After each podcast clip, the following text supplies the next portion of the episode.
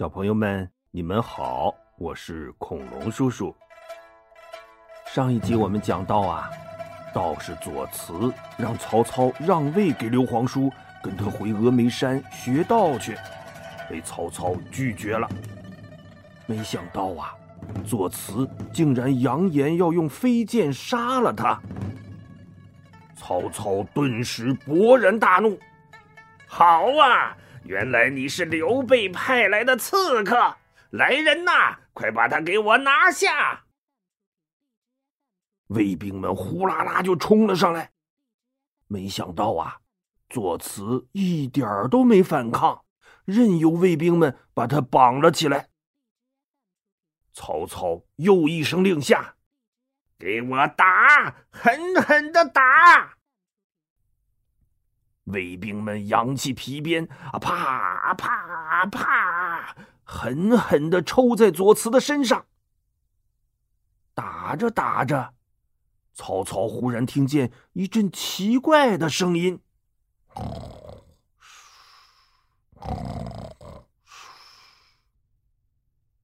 他示意卫兵们停下来，上前仔细一看呐，好嘛，这位左慈啊！竟然趴在地上睡着了，口水都流了一地。这把曹操气的呀，立刻让人用枷锁和镣铐把他锁了个结结实实，扔进大牢里了。可卫兵们还没离开呢，就听见哗啷啷一声响。他们回头一看呐，左慈身上的镣铐枷锁。全堆在地上了，他老哥正四脚八叉的躺在旁边睡大觉呢，吓得卫兵们咽了口唾沫，赶紧跑回去报告曹操了。这曹操心里也有点瘆得慌，我这不是遇到个妖怪吧？他眼珠一转，嗯，有了。于是啊，他吩咐狱卒。不许给左慈送吃的。既然打不死你，那我干脆饿死你吧。就这么过了七天，狱卒跑来汇报：“大王，那那左慈他越饿越精神，还胖了不少。呃，这可怎么办呢？”曹操一揪胡子：“什么？还没饿死他呀？”这怎么可能？你把他带来，我看看。狱卒赶紧回去把左慈带来了。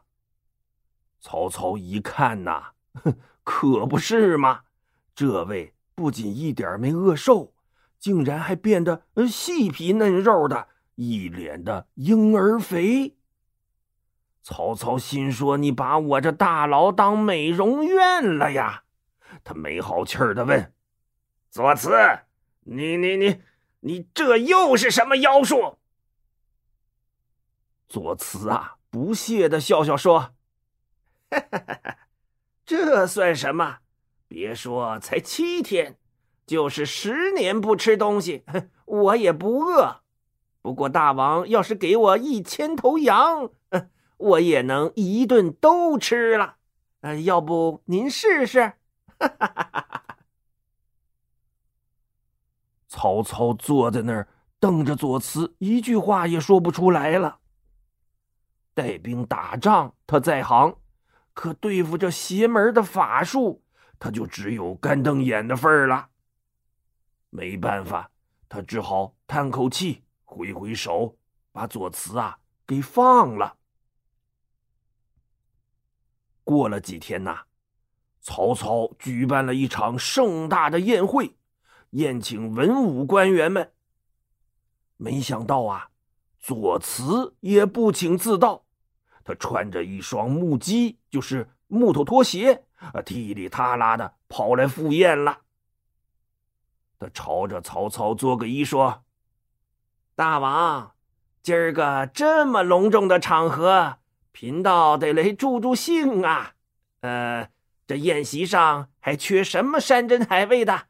您尽管开口，贫道保准给您弄来。曹操嫌弃的瞅着他说：“还缺一副龙肝下酒，你能弄来吗？”哎呦，神龙那只是神话传说中的存在，谁都没见过，更别说要吃神龙的心肝了。这摆明了就是在戏弄左慈啊！可没想到，左慈微微一笑，说：“这还不容易。”说着，他从左袖子里摸出一支毛笔来。又从右袖子里端出一方砚台来，那砚台里还盛着研好的墨汁呢。左慈一瘸一拐的走到一面白墙跟前儿，把毛笔蘸饱了墨汁，挥手刷刷刷，就在墙上啊画出了一条栩栩如生的神龙来。然后他向前一探，双手啊。居然直接伸进了神龙的胸口里，真的从里面捧出一副龙肝来。现场顿时一片哗然呐！左慈捧着龙肝走到曹操的桌前，说：“大王，这副龙肝不成敬意，还请您笑纳。”曹操瞪着眼，指着龙肝说：“你你你你！”，这肯定是猪肝儿。哎，大王，您见过这么大的猪肝吗？那那肯定是牛肝儿。你你别想糊弄我，这肯定是你事先藏在袖子里的。哈哈哈哈哈！大王既然不肯信，那咱干脆换一个。左慈环顾了一下四周，说：“嗯，这大冬天的，百花凋零，宴会上也缺了点喜庆劲儿。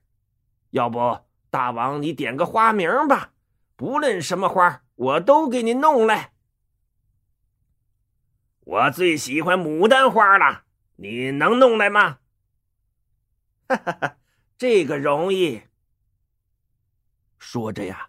左慈招呼仆人搬来了一个大花盆儿，他端起碗含了一大口水，然后啊，绕着大花盆一边走一边啊噗噗噗，向花盆里喷水。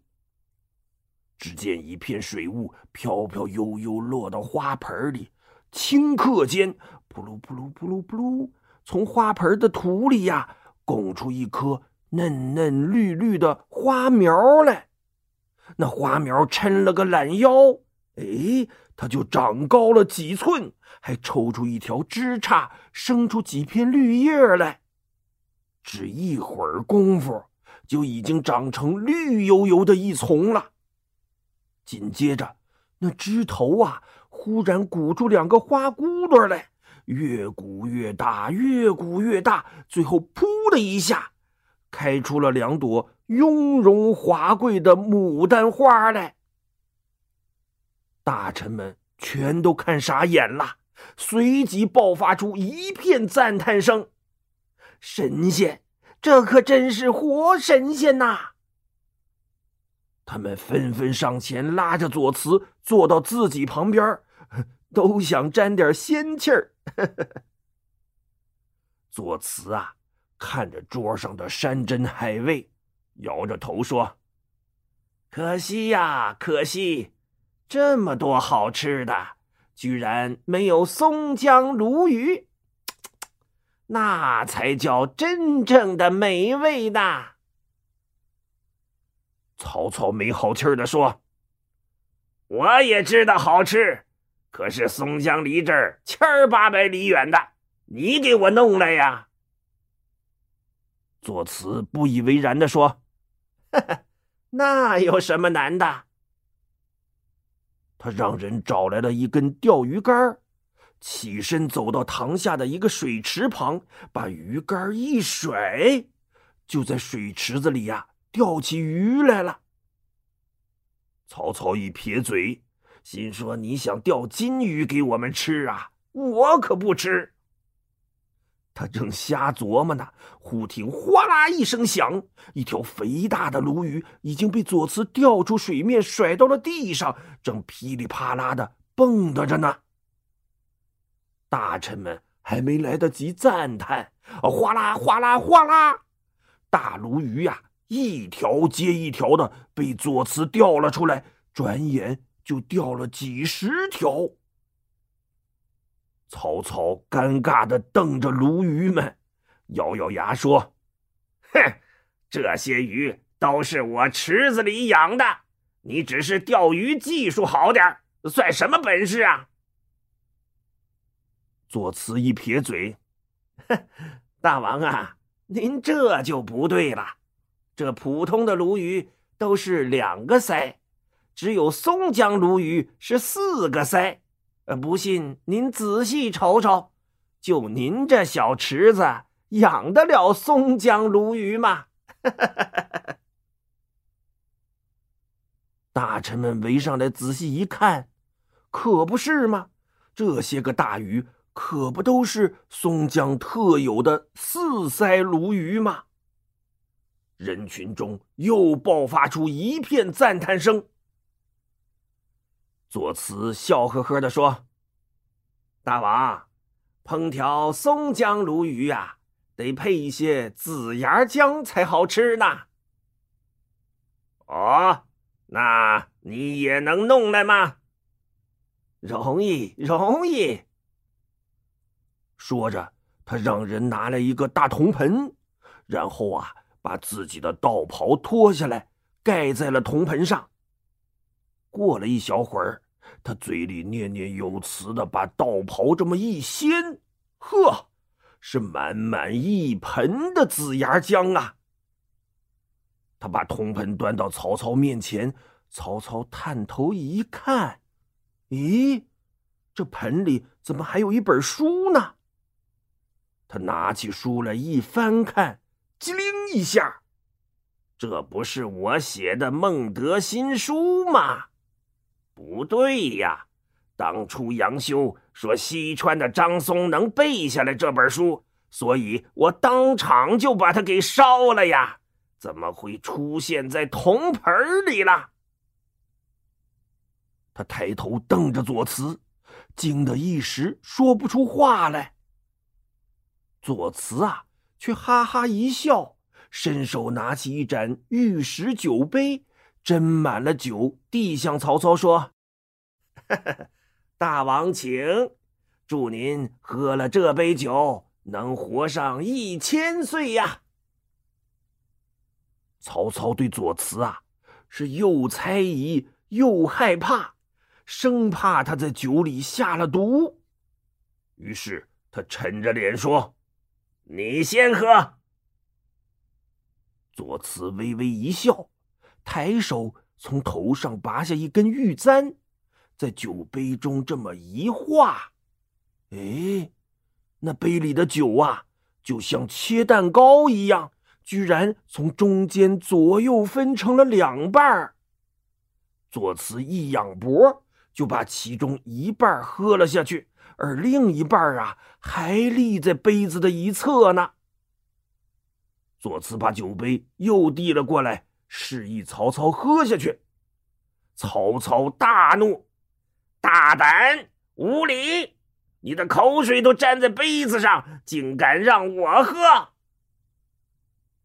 左慈啊，嘲讽的看着他，忽然把酒杯向天上一扔，只听“扑啦啦”一声响，那玉石酒杯呀，竟然变成了一只大仙鹤。飞上了天空，绕着大殿是盘旋起舞啊！大臣们纷纷抬头观看，一时间惊叹声是此起彼伏啊！一直到仙鹤飞走了，大家才发现左慈已经不见了。